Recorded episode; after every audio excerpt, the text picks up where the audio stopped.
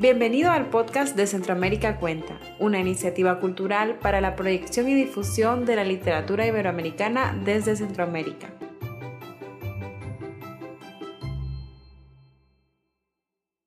Hola, bienvenidos y bienvenidas a la Feria Internacional del Libro en Guatemala, FILGUA, virtual 2021, que es organizada por la Asociación Gremial de Editores de Guatemala.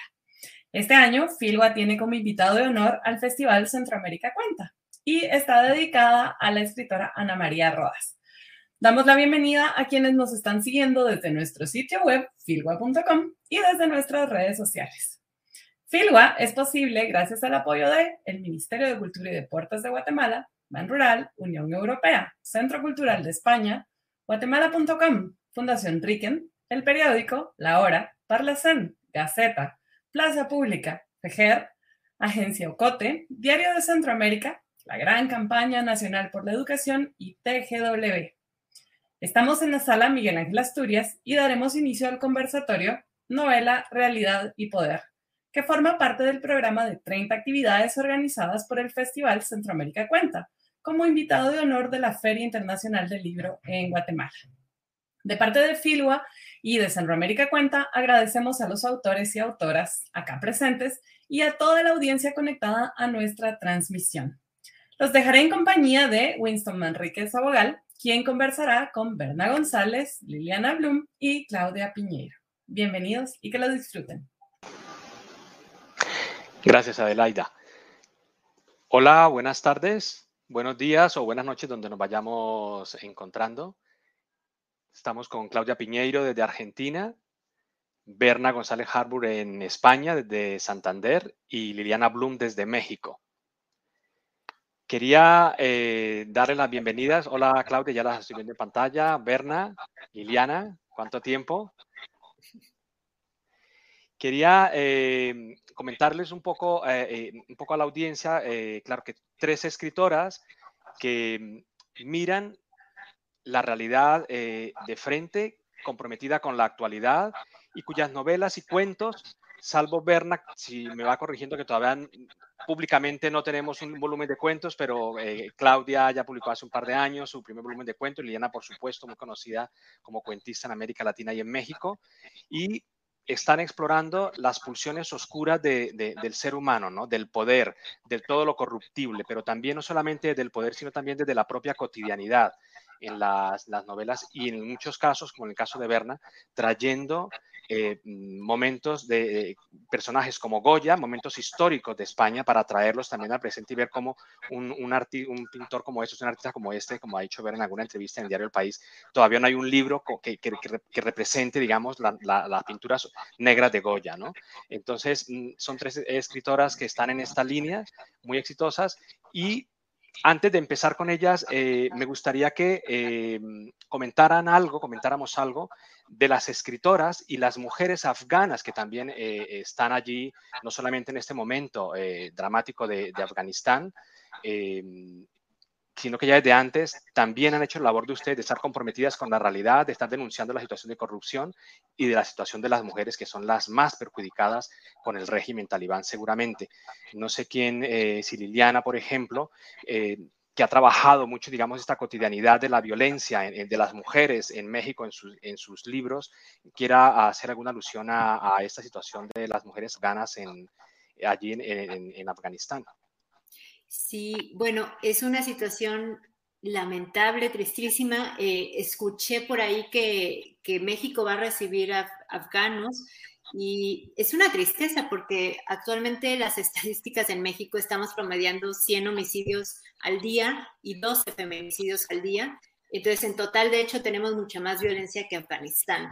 Yo no sé si México sería el lugar para venir, pero bueno, sin duda en general, eh, este tipo de regímenes, eh, cuando llegan al poder, es más o menos como volver a la Edad Media, ¿no? O sea, en términos de, derechos humanos, en términos de arte, es una regresión tremenda, lamentable, de la cual seguramente Afganistán va a tomar décadas o más para recuperarse, ¿no? Si es que logran sacarse este régimen de encima. Y pues bueno, es terrible. Y yo creo que nos toca siempre a través de, las, de nuestros textos denunciar y dar nuestra perspectiva como mujeres, porque siempre están estos comentarios de, ay, pues, o sea, visto desde fuera, a muchos hombres no les molesta, por ejemplo, que todos los días se asesinen a 12 mujeres y no sucede absolutamente nada, ¿no? Sin duda, la visión de, de una mujer que sabe que sale a la calle todos los días y podrá no llegar de regreso, que su hija puede salir y no llegar, eh, cambia la perspectiva total y bueno, eh, mi solidaridad con toda esta situación desde acá.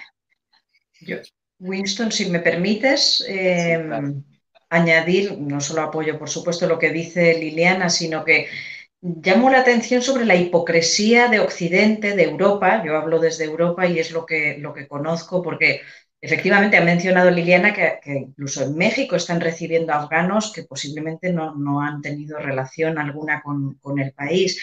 Aquí sí tenemos un compromiso porque las tropas españolas estuvieron, eh, han estado en esa guerra.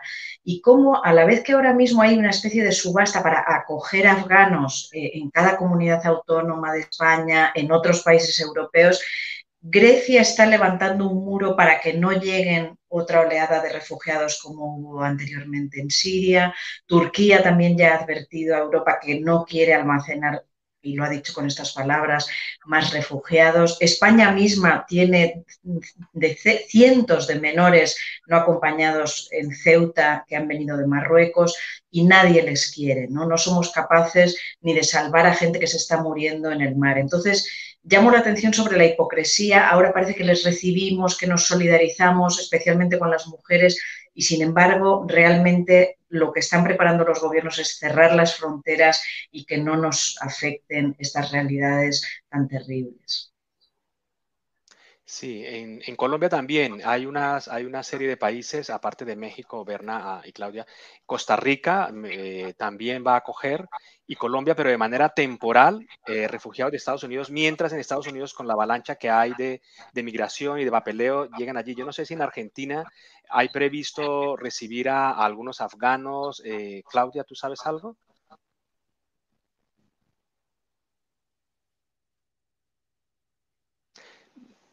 No, no te...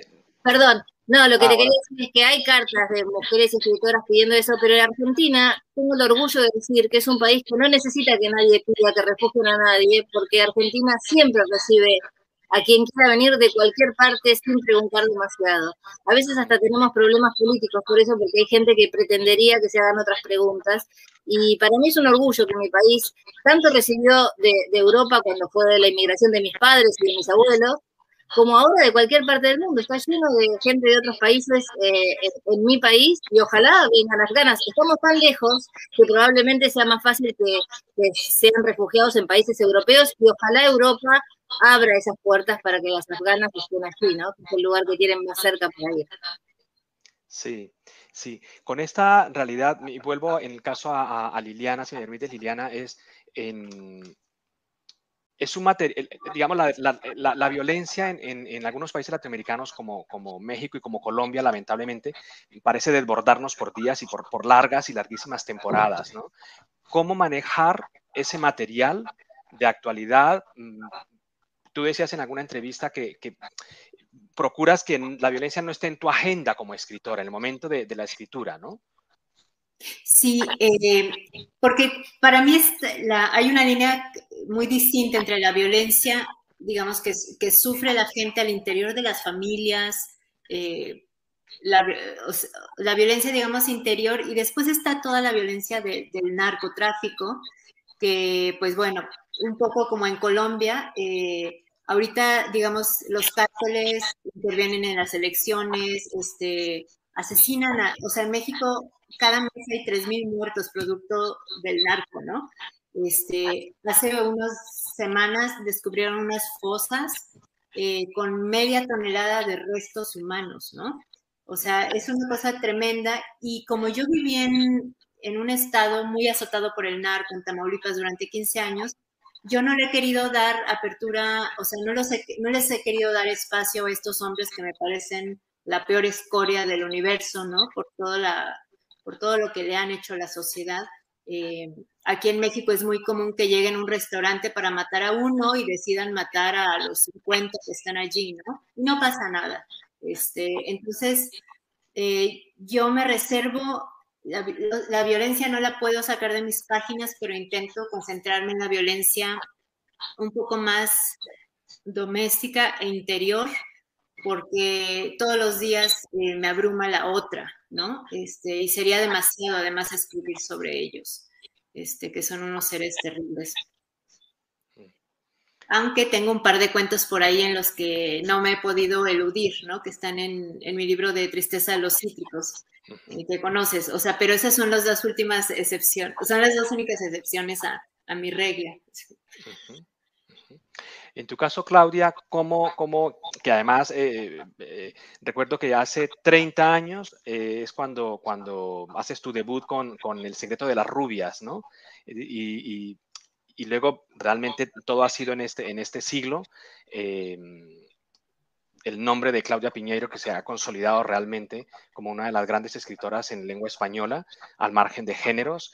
Y cómo manejas tú esa materia prima de, de la corrupción, de la violencia, de, de esa cotidianidad y, y, que en tu caso también está, digamos, como lo has mencionado, digamos, el secreto y el silencio, ¿no? Están, eh, suelen estar en tus, en tus novelas y en tus cuentos.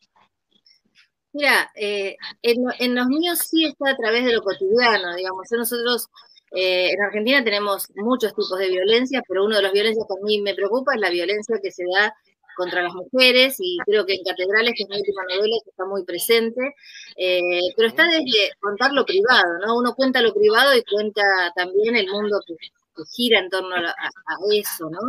Eh, la ficción te permite ir de lo, de lo, personal a lo colectivo. Cada uno después en su propia lectura saca las conclusiones que tienen que ver con, con lo que pasa a su alrededor, ¿no? Pero yo te diría que en casi todas mis novelas hay está la violencia, pero está la violencia no como, como materia prima principal, sino eh, encubierta en relaciones, en lazos, en secretos, en, este, hipocresías, en lugares en los que se los, se los pone a, a, las mujeres a los jóvenes o a determinados sectores de la sociedad que se consideran de segunda clase. Eh, me parece que de esa, de esa manera me gusta trabajar a mí la violencia. Sí. En tu caso, Berna, que además, y voy a traer a colación en lo que mencionaba antes con, con, Goya, me permitirás con El sueño de la razón, que además con, con, esa novela eh, obtuviste el año pasado en el, premio de. Hammett y Claudia lo recibió este año por Catedrales, precisamente. Son dos autoras que, que, de manera consecutiva han obtenido el premio en la Semana Negra de Gijón. Felicidades, la fel aprovecho para, para felicitarlas aquí en, en, en, en, directo. Eh, ¿Cómo manejas tú ese material, digamos, de la corrupción, de las violencias, Berna, y cómo has logrado uh, colocar este presente mirando desde la época de Goya, ¿no? Y que estén dialogando, por ejemplo, ahí eh, ahora mismo. Sí, bueno, para mí la violencia también es la materia prima esencial para, para, la literatura. Violencia explícita o implícita, interior, que posiblemente es la más difícil de describir, la más desgarradora. Y mientras habláis, estoy hablando y estoy pensando y no quiero dejar de mencionar el inmenso libro que ha escrito Cristina Rivera Garza eh, sobre su hermana eh, Liliana, si no me equivoco, eh, que es el, feminicidio, el, asesinato de su hermana ocurrido hace 30 años y cómo le ha costado 30 años regresar a esa hermana, regresar a, a, los papeles que escribió esta chica, que tenía 20 años, y por eso le introduzco aquí este pequeño homenaje a este libro que es de la violencia explícita, de un asesinato de una mujer. En mi caso, efectivamente, también la hay explícita, porque además he elegido un género que es el policíaco en general, en donde la violencia es primordial, pero intento, para mí es eso, es la materia prima, porque al final la literatura para mí es un cruce, es un pulso entre poderes, es un pulso entre un abusador y un abusado, por ejemplo, en cualquier término, ¿no? Puede ser en términos de pederastia, de, de, corrupción económica, de corrupción moral, pero siempre hay un abusador que se impone, impone su voluntad sobre el abusado, en forma de malos tratos, lo que quieras. Y para mí Goya, eh, por eso lo elegí para el sueño de la razón, eh, es el que más ha sabido transmitir la, la capacidad de empobrecerse y de, adquirir podredumbre de un pueblo, en este caso el pueblo español, por cómo él viajó de unos cuadros luminosos, coloridos, que reflejaban una España que también existe, alegre, luminosa, ilusionada, que miraba a Europa, la España ilustrada, y cómo 30 años después, eh, cuando hizo las pinturas negras, esa misma España, esas mismas romerías, esas mismas fiestas le sirvieron para retratar la España negra, oscura, eh, incluso caníbal, eh, lasciva, con todo tipo de defectos que le pudieras eh, añadir. Y para mí el reto de trasladar esas pinturas negras, la negritud que describió Goya, del, que es la negritud del alma humana, a una novela, fue un reto inmenso y por eso, bueno, pues efectivamente el premio de Ashiel Hamed me, fue una ilusión muy especial porque es una novela que me costó muchísimo porque, bueno, se trataba de traer el pasado hacia el presente y que fue un reto que, bueno, tuve una alegría desbordante, ¿no? Cuando recibí el premio. Pero sí, siempre es la violencia interior de los pueblos y de las personas la que intento eh, concentrar en mis novelas. Sí, y aprovecho, Berna, aquí para comentar que además eh, eh, tú tienes la comisaria María Ruiz, digamos que es una de, la, de, la, de los personajes literarios de, de, esta década, de, los, este, de, este, siglo XXI, donde eh, la mujer no solamente como escritora, sino también como protagonista y como comisaria, que era un territorio dominado por los hombres, ¿no? ¿Cómo es esa comisaria María Ruiz, Berna, para, para, para los lectores? Mm. Bueno, efectivamente, en un género dominado por los hombres desde el punto de vista de los autores, de los eh, detectives, sea policías o, inspectores o detectives privados, era un género, y suele ser todavía muy masculino, ¿no? En el que la mujer simplemente era o un objeto de deseo o una pobre víctima o una fan fatal a la que había que mirar con sospecha. Entonces, era un género, eh, el negro, y Claudia lo practica de forma extraordinaria, eh, tan masculino que estaba absolutamente desactualizado. Y si la novela especialmente la negra, trata de reflejar la realidad, necesitaba una actualización brutal y a un ritmo eh, desorbitado. Y eso es lo que ha ocurrido en los últimos años, ¿no? no solo por la comisaría Ruiz, por supuesto, sino por muchas autoras y muchas eh, detectives, mujeres, policías, que están protagonizando y trasladando al género la realidad. Y es la el protagonismo de las mujeres en la vida actual.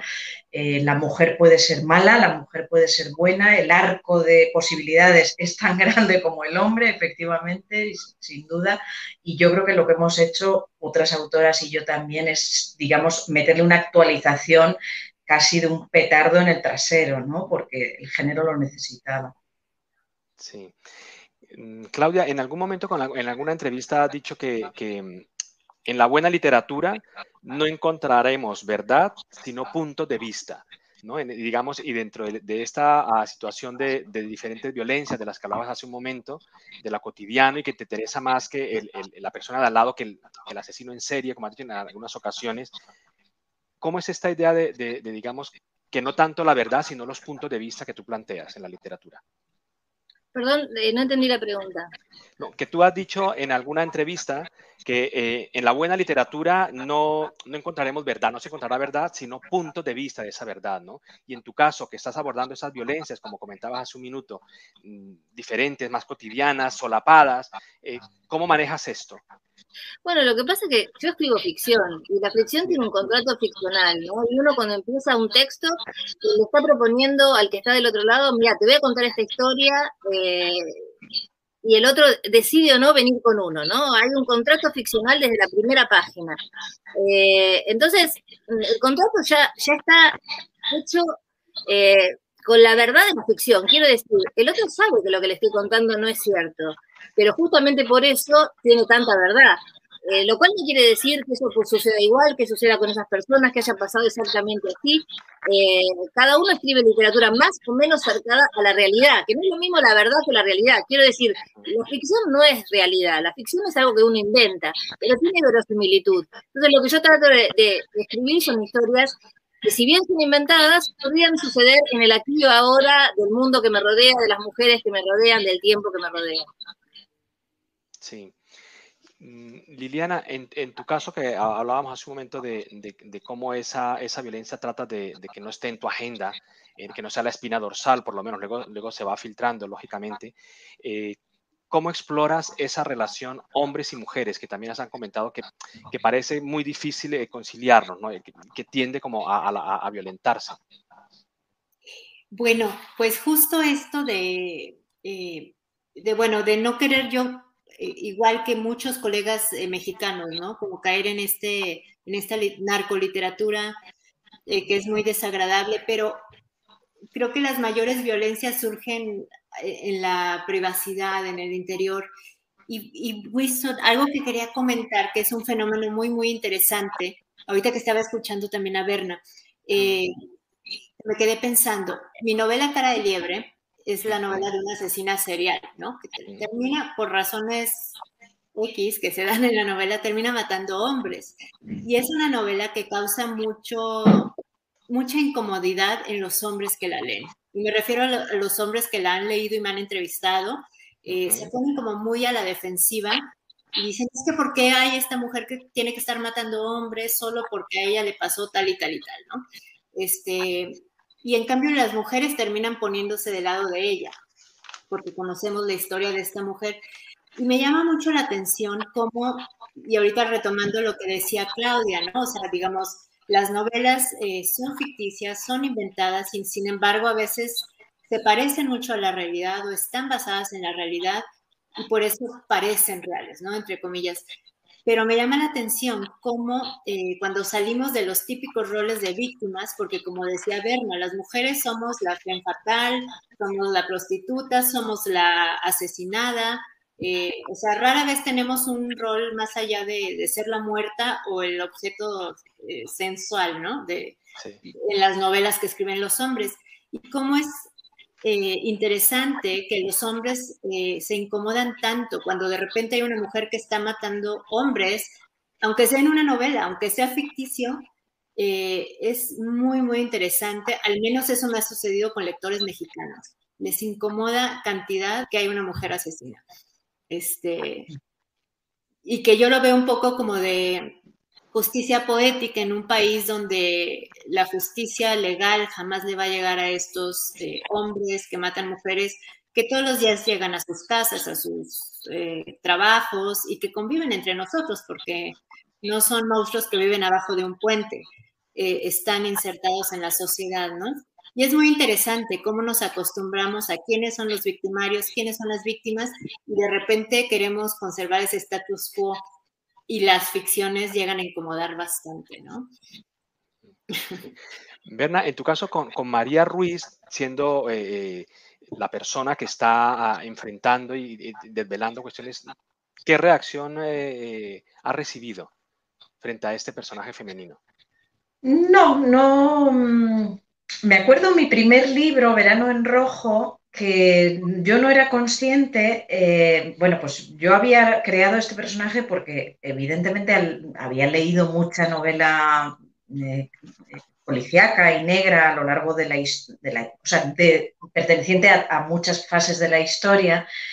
Y, lo último que estaba leyendo en ese momento era Camilleri, el, magnífico siciliano Camilleri y su comisario Montalbano, ¿no? que ya sabéis que toma el nombre en homenaje a, Vázquez Montalbán. Y me parecía tan masculino todo, eh, siendo genial, ¿eh? no, no, quiero por supuesto ponerle en cuestión, pero tan masculino y, no sé qué otras cosas leía en ese tiempo que, pensé, por Dios, la novela debe reflejar la realidad y mi realidad es distinta. Mi comisaria por eso es un poco arisca, no, les gusta, no le gusta mucho a los hombres en general, eh, incluso a los más cercanos que, se quejan de que es muy arisca, es una mujer devota del trabajo y por tanto solo se dedica a trabajar, sus compañeros de, comisaría pueden estar hablando de fútbol y a ella le parece que están perdiendo el tiempo, ¿no? Y, es ese tipo de mujer que, sin embargo, a la mujer en general le gusta muchísimo a las lectoras, porque se identifican, porque dicen, es verdad, ¿cuántas veces, pues eso, hay que disimular que los niños tienen fiebre, hay que olvidarse de que, de que había que ir a una reunión del cole, hay que poner excusas para faltar del trabajo porque nunca dirías que es para, para, para ver una función de tu hijo en el colegio.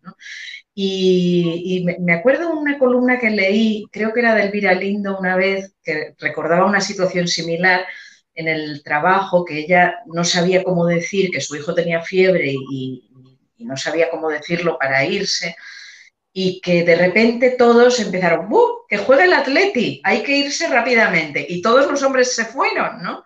Y dijo, mira qué fácil era, eh, con decir que había un partido de fútbol, uno se podía ir, ¿no? Pero entonces, mi comisaria pertenece a esta generación y, es ese tipo de mujer que, que, se vuelca en el trabajo, que se niega la vida privada y muchas mujeres han reaccionado con mucha empatía porque se sienten muy identificadas y al revés no gusta mucho a los hombres. A, algunos hombres no les gusta. Yo creo que precisamente porque es poderosa, porque es eh, pujante, porque, porque, les saca los colores.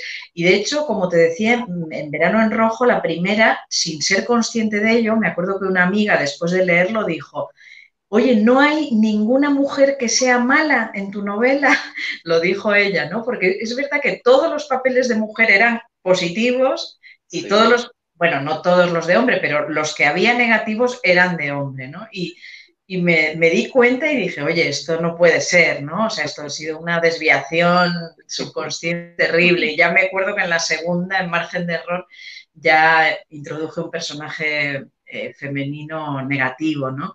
Y, me vuelvo a acordar de Goya porque, porque es que hay una voz de, de una especialista, leo mucho sobre Goya, cómo refleja, Manuela Mena, que tú la conoces, una gran especialista en Goya, dice, Goya supo reflejar a la mujer en todo su arco, eh, con lo que decía antes, como los hombres, es decir, hay desde la niña candorosa e inocente a la alcahueta eh, malévola que quiere prostituir a una chica, ¿no? Entonces, eso es lo que tenemos que reflejar, la realidad, o sea, no, no, los clichés, sino la realidad con sus capacidades de bondad, de maldad, etcétera, ¿no? Pero sí, es un tema que no deja indiferente a los, a los lectores, sin ninguna duda. Sí. En tu caso, Claudia, que, que además la mujer está incluso a veces en los títulos de, de, de, tus libros y está muy, muy, muy presente, ¿no? En novelas y en, y en los cuentos. ¿Cómo ha sido esa experiencia tuya frente a los lectores? Bueno, mira, justo que decís lo de los títulos, eh, también yo creo que los lectores se, han ido entrenando de alguna manera, ¿no? Porque vos el otro día me hace un reportaje un periodista y me dice que me dice, le regalo a mi mujer todos los años para su cumpleaños un libro tuyo. Y lo que me doy cuenta, dice, con los años, vos ya no escribís solo para mujeres, ahora escribís también para hombres, ¿no? Porque empezaste con las vidas de los jueves y no sé qué, y yo me reía porque dije, vení, vení, vení, viste cuando le decís a él, vení, vení, que ahora te voy a, te voy a contestar. Y entonces le dije, mira, lo primero es, el próximo cumpleaños regalarle otra cosa tu mujer, porque debe estar harta que todos los años le regale lo mismo. Puede cambiar de regalo. Segunda cosa, no, yo no cambié, yo desde el principio ahora escribo más o menos sobre los mismos temas. Los que cambiamos son los varones que leen mucho más que nosotros como escritoras, porque me ha pasado de tener eh, gente que se me acerca, un, señor que se me acerca en una, en una presentación y me dice, yo no, había leído Las vidas de los jueces porque pensé que con ese título era un libro solo para mujeres. Y le digo, ay, qué suerte que habrás leído, que no, qué pena, te debes haber perdido Madame Bovary, te debes haber perdido, empecé a nombrar unos títulos con nombre de mujeres, que era Ana Karenina, no habrá leído Ana Karenina seguramente, seguramente no leyó Ana Karenina, pero quiero decir, lo que le dije, creo que lo pienso, es, no es que cambiamos las mujeres que venimos escribiendo hace tanto tiempo y ahora sobre cómo estamos mirando el mundo y de lo que hablamos, solo que gracias, gracias a un gran entrenamiento de estos últimos años, los hombres se atreven también a leer textos escritos por mujeres donde hay una mujer que es policía como la, la, comisaria Ruiz o como hay mujeres, solamente mujeres de protagonistas. En algún momento, digamos, eh, ninguna mujer se nos ocurría decir no voy a leer Carta al padre de casa porque es la historia de un padre y un hijo y a mí no me va a interesar porque soy mujer, o no voy a leer La invención de la soledad de Paul Auster porque es un hijo varón que le habla a un padre no se nos ocurría, estábamos entrenadas para armar el universal y poder hacer empatía con cualquier lectura, eh, la escriba quien la escriba en cuanto al género y hable de hombres o de mujeres. Los hombres, algunos hombres, por suerte no todos, digamos, había hombres que ya hace mucho leen literatura escrita por mujeres y literatura que habla de mujeres, pero hay muchos hombres que se fueron como eh, desarmando de esos prejuicios en estos últimos tiempos y tuvieron la suerte de encontrarse con literaturas que son este, tan, tanto o más interesantes que muchos hombres que están escribiendo, ¿no? Claro, efectivamente, eso yo eh, lo tengo con, un amigo español y uno colombiano eh, que tuvo la experiencia que comenta Claudia, que como que pensaba que, no era un libro para él, ¿no? Y, luego han descubierto que ahora están, pues están enganchados. O sea, que da igual si es que quien lo escriba, da igual la nacionalidad, el género, el color, da igual, la calidad es la calidad y ya está. ¿No? Pero es una reeducación. Bienvenidos, bienvenidos. sí, pero es verdad que, Sí, que, Claudia tiene razón. Con, con, la parte masculina, ¿no? En, mucho, en muchos aspectos, sí. Perdona, Berna. No, perdona. No, que Claudia tiene razón en esto eh, y es que hemos, eh, nos hemos, hemos crecido y nos hemos educado en una literatura que en la que eran los hombres los que hablaban de las mujeres. Todos los que habéis citado, desde Madame Bovary, Ana Karenina, etcétera, eh, Lolita, son mujeres protagonistas, pero escritas por hombres, con la mirada del hombre de lo que debe ser una mujer o de lo que era. Y, es muy curioso, yo hace un par de años mm, indagué, quise hacer una indagación sobre, ahora que somos las mujeres las que escribimos eh, más, o sea, siempre, pero ahora al fin se nos publica, cuál es la mirada que tenemos sobre los hombres, ¿no? Y después de leer una serie de libros de gente joven especialmente, o sea, y ahí está pues desde Alba Carballal a, Elisa Victoria, estoy hablando de, varias españolas de generación más joven, llegué a la conclusión de que la mirada era devastadora, es que no hacía falta matar al padre porque es que no existía el padre, o sea, en general eran padres ausentes, hombres maltratadores, o sea, lo siento, Winston, es, eh, era demoledor la imagen de... La realidad, la realidad. Sí, sí, sí, no quiero quedarme ahí, quiero seguir indagando en ello porque esto es una historia por escribir, ¿no? Pero, pero realmente hay siempre una gran relación con la madre y hay un padre que normalmente, analicé unas 10 novelas, ¿no? Eh, que normalmente o es ausente o viene muy poco, los niños, la niña prefiere estar con la abuela. Estoy recordando a Elisa Victoria. O sea, había varios ejemplos, hice un gran reportaje y hablaba de 10 libros en los que el hombre francamente salía bastante mal parado, ¿no? Muy mal parado. sí, no quiero con eso decir que, merezca eso, para nada. No me gusta nada pensar en la literatura de género, ni en literatura de mujeres, ni de hombres, ni nada. Pero hice este ejercicio por eso, por ver, oye, ya que los hombres han pintado a las mujeres, ¿qué hombres estamos pintando nosotras ahora? ¿no? Y, sin ser un acto consciente, eh, el de estas escrituras, creo, pues será bastante demoledor. Será interesante seguir con esta investigación. Sí, es una cuestión, ¿verdad? Que digamos, eh, Liliana, perdona. Ay, pues es que justo ayer este, estaba viendo un documental sobre Dennis Nielsen, que fue un asesino serial escocés, y él dijo algo sobre los libros, que me parece que viene al caso aquí totalmente, que decía, eh, no hay libros morales o amorales, hay libros bien escritos o mal escritos. Y creo que esa tendría que ser la universalidad de los libros, porque claro, antes las mujeres éramos vistas por, mujeres, por los hombres que escribían. A mí me sucede que la gran reticencia ante la literatura escrita por mujeres no es tanto de los lectores, sino de a veces de los colegas escritores hombres, ¿no? Este, por ejemplo, de mí he escuchado, porque bueno, el medio literario ya se sabe, ¿no? Que siempre se sabe lo que alguien dice por ahí. En México hay un término muy peyorativo para las mujeres que es ñora, Ñ-O-R-A, ¿no? Una ñora. Entonces, por ejemplo, de mí dicen, ah, la, Bloom escribe puras cosas para ñoras, ¿no? Porque mis lectoras son en su mayoría mujeres, mis protagonistas son mujeres y los hombres, pues son personajes secundarios y no siempre muy bien parados, ¿no? Que quedan por ahí. Entonces hay como este razonamiento funesto, ¿no? Si le escribe una mujer, si la protagonista es mujer y si las lectoras son mujeres, Ergo es algo de segunda categoría y no es realmente literatura, ¿no? Y eso es terrible, pero al menos en México está muy, muy encajado en los escritores, no tanto en los lectores, me parece. Pero eso se está desmontando, por lo menos en el mundo hispanohablante, con mm, el número impresionante de escritoras buenísimas. Y yo recuerdo justo en estos días, eh, Berna, Ana Juan, eh, estabas tú eh, coordinando Babelia con el del 2014. Hicimos una, hice un reportaje sobre algo, no poníamos la palabra de las el, buen número de escritoras latinoamericanas que ya estaban llegando. Entonces hablamos, hablamos con muchísimas escritoras ya en el 2014, fíjate tú. Y ellas, ustedes son las que están, digamos, como comentaba Claudia, contando el mundo desde el punto de vista de la mujer que ha sido dominado por un punto de vista masculino, ¿no? Sin que sea ni mejor ni peor. Es otro punto de vista que nos, que nos estaba, estaba esquinado, por decirlo de alguna manera, ¿no? Y, ahora están eh, en mismo México, pues Diana Blum, Fernanda Melchor, tantísimas escritoras eh, muy buenas en todas partes. Y en España, pues las que tú también has mencionado, Berna, y en Argentina ni hablar, claro. Mm. Ahora, fijaos, me estamos hablando y me estoy acordando del tema de Brenda Lozano, el conflicto que ha habido eh, estos días pasados porque ha perdido su cargo de, no, sé si estáis al día, Claudia, de sí, ¿no? Liliana escritoras que todas ya me, han escrito para hablarme del caso de Brenda mm. también, sí, porque estamos muy comunicadas todas en esta, en esta cuestión, ¿no? Sí, sí, que sea, no, no, conozco los entresijos, pero bueno, se, se, atrevió a hablar de una mirada no patriarcal de la cultura y fue fulminantemente destituida. No conozco los detalles, ¿eh? pero, mm.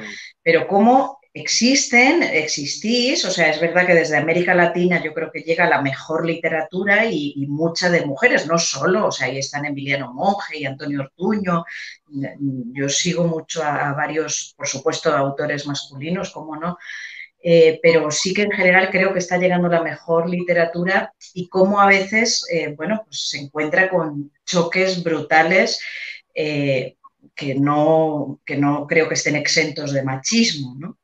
Berna, el caso de, esta escritora en particular fue, tiene más que ver con el dictador que está reinando en México, porque resulta que esta chica, el, Día de la Mujer pasado, que acaba de pasar, que el gobierno reprimió a las mujeres con violencia. O sea, les bueno, por eso digo que está relacionado con el machismo, ¿no? Y entonces esta escritora criticó al gobierno por haber reprimido a las feministas y también eh, ha criticado bastante al presidente, igual que yo, y sacó incluso unos memes haciendo un poco broma sobre el presidente. Entonces, cuando la ponen en este cargo, digamos, toda la gente que cree que trabajar para un gobierno es ser abyecto y lamerle los pies al dictador, eh, se hizo como una crítica enorme y entonces el presidente quitó a la escritora y está buscando una poeta indígena. Para sí, una poeta indígena. Todavía no la encuentra, no sabe ni quién porque no conoce, pero digamos, la quitaron porque no es leal al régimen. Yo quiero juntar, quiero juntar las dos, ¿no? Lo que dice Liliana y lo que dice Berna, y pensar, que también nosotros podemos pensar ¿Qué habría pasado si en vez de ser eh, Brenda hubiera sido un varón? Porque también, no solamente Brenda está afectada por lo que le pasó en cuanto a su puesto de trabajo y a lo que ella manifestarse como piensa, sino también con las tremendas agresiones que tuvo en las redes sociales en todas las redes sociales agresiones terribles por la condición de ser mujer, y yo estoy segura que a un varón no se lo hubiera atacado de esa manera. O sea, a ella se le suma a todo lo que ustedes dicen que coincido, digamos, este, entiendo, y sobre todo le doy, le doy la palabra a Liliana, que es quien vive, digamos, desde la del país de Brenda y sabe más que todo, por lo menos de, de las circunstancias, pero lo que yo vi en las redes es un ataque muy puntual a una mujer y eso es algo que se ve muy seguido, ¿no? Mujeres que se van un rato, por ejemplo, vos, Berna, te has ido un rato de las redes, eh, Edurne Portela se ha ido un rato de las redes, en Argentina, no sé, eh, Mercedes Morán, una cruz, se ha ido un rato de las redes, porque recibimos una cantidad de, de, agravios tan grandes que son intolerables, porque además no se nos agravia por, con argumentación, se nos dice vieja, eh, abortera, pedorra, asesina, fea, gorda, que a mí me, importa nada que me digan ni vieja, ni gorda, ni fea, no me interesa, pero quiero decir, eh, hay que recibir todo el tiempo mensajes de ese tipo o incluso amenazas, ¿no? En Argentina nosotras, a mí me han mandado fotos de Falcon Verde, que quiere decir, era el símbolo de la dictadura, que es el que te va a venir a buscar. Eso no sé si lo hacen tanto los varones, o enseguida se, se, se cae, ¿no? Contra las mujeres es como una cosa sistemática. En las redes hay mucha violencia en general y contra las mujeres, así es, Claudia. Yo también lo, lo, lo he detectado con lo de Brenda, con el Dure que se retira, los ejemplos que ha puesto también de Berna, y digamos, es una nueva violencia, digamos, esa violencia que estaba en lo cotidiano, en, en, en la calle, pues se ha trasladado esa agresión a las, a las redes sociales, ¿no? Sobre todo en Twitter, donde es, es muy fuerte. Y Berna con, con, con, con el, eh, el, Pozo, la, la, la, novela de reciente, va un poco hacia los medios de comunicación y, y, y, el amarillismo y todas estas cuestiones, ¿no? Y a mí me, yo recordaba esta mañana y ahora que, eh, qué bueno que Claudia ha tocado el tema de las redes, porque es qué grado de responsabilidad también nos cabe a los periodistas y a los medios de comunicación frente a esta situación de violencia que está todo exacerbado en muchos aspectos. Uh -huh. Sí, no sé si a quién lanzas la pregunta o... A, ti, a ti por ejemplo, vale. a, Sí, eh, a ver, yo creo que estamos en la era del odio, al menos en las redes estamos en la era del odio. Yo con mis amigos y mi familia o con Claudia estuve en Gijón hace dos meses y lo pasamos estupendamente y ahí nadie nos odiábamos, ¿verdad Claudia? O sea, en el mundo real parece que no nos odiamos tanto, pero en el mundo público estamos en la era del odio, del señalamiento, del insulto, de la nula argumentación. Eh, yo por eso me salí, me salí de ahí bien es verdad que he vuelto, pero solo como escritora, digamos, como autora, eh, bueno, para comunicar mis cuestiones relativas a los libros y estoy contenta de, de hacerlo porque hay lectores que, que, me hacen llegar sus mensajes, sus lecturas, sus comentarios y, y eso es grato, pero no tengo ningún tipo de diálogo más allá de, de lo que se refiere a mis libros, ¿no? Eh, o sea, nada de ideas, nada de... No, porque es un espacio de intimidación, ¿no? En el que no quiero participar, ¿no? Eh, y aún así veo que, que, insultan y todo eso, pero desde luego ahí no estoy. Entonces, esa es la era en la que estamos. Dices, Winston, ¿tenemos responsabilidad? Pues sin duda yo creo que sí, en el sentido de que solo eh, a través de la defensa de los medios, de comunicación profesionales, y profesionales significa con deontología, pero también con recursos, con buenos, con salarios dignos, sin precariedad, se puede defender el flujo de la comunicación, de la comunicación profesional, probada, contrastada con las fuentes. En la medida en que se precariza la profesión, se abre paso al casi gratis o gratis eh, y a la no valoración del trabajo, se confunde en, las redes y en, todos los canales posibles, se confunde lo ciudadano con lo anónimo, con el bulo, con lo no contrastado y la propia población, la propia opinión pública no tiene las herramientas para distinguir. Hay, hay muchísima gente que, que te sorprende teniendo estudios porque ves que no saben distinguir entre una información real y un bulo, ¿no? Entonces, claro que tenemos responsabilidad, creo que tenemos un gran trabajo que hacer por recuperar, eh, bueno, la credibilidad a través de la profesionalidad, que es pagando sueldos de forma que uno pueda dedicarse a contrastar fuentes, etcétera, etcétera.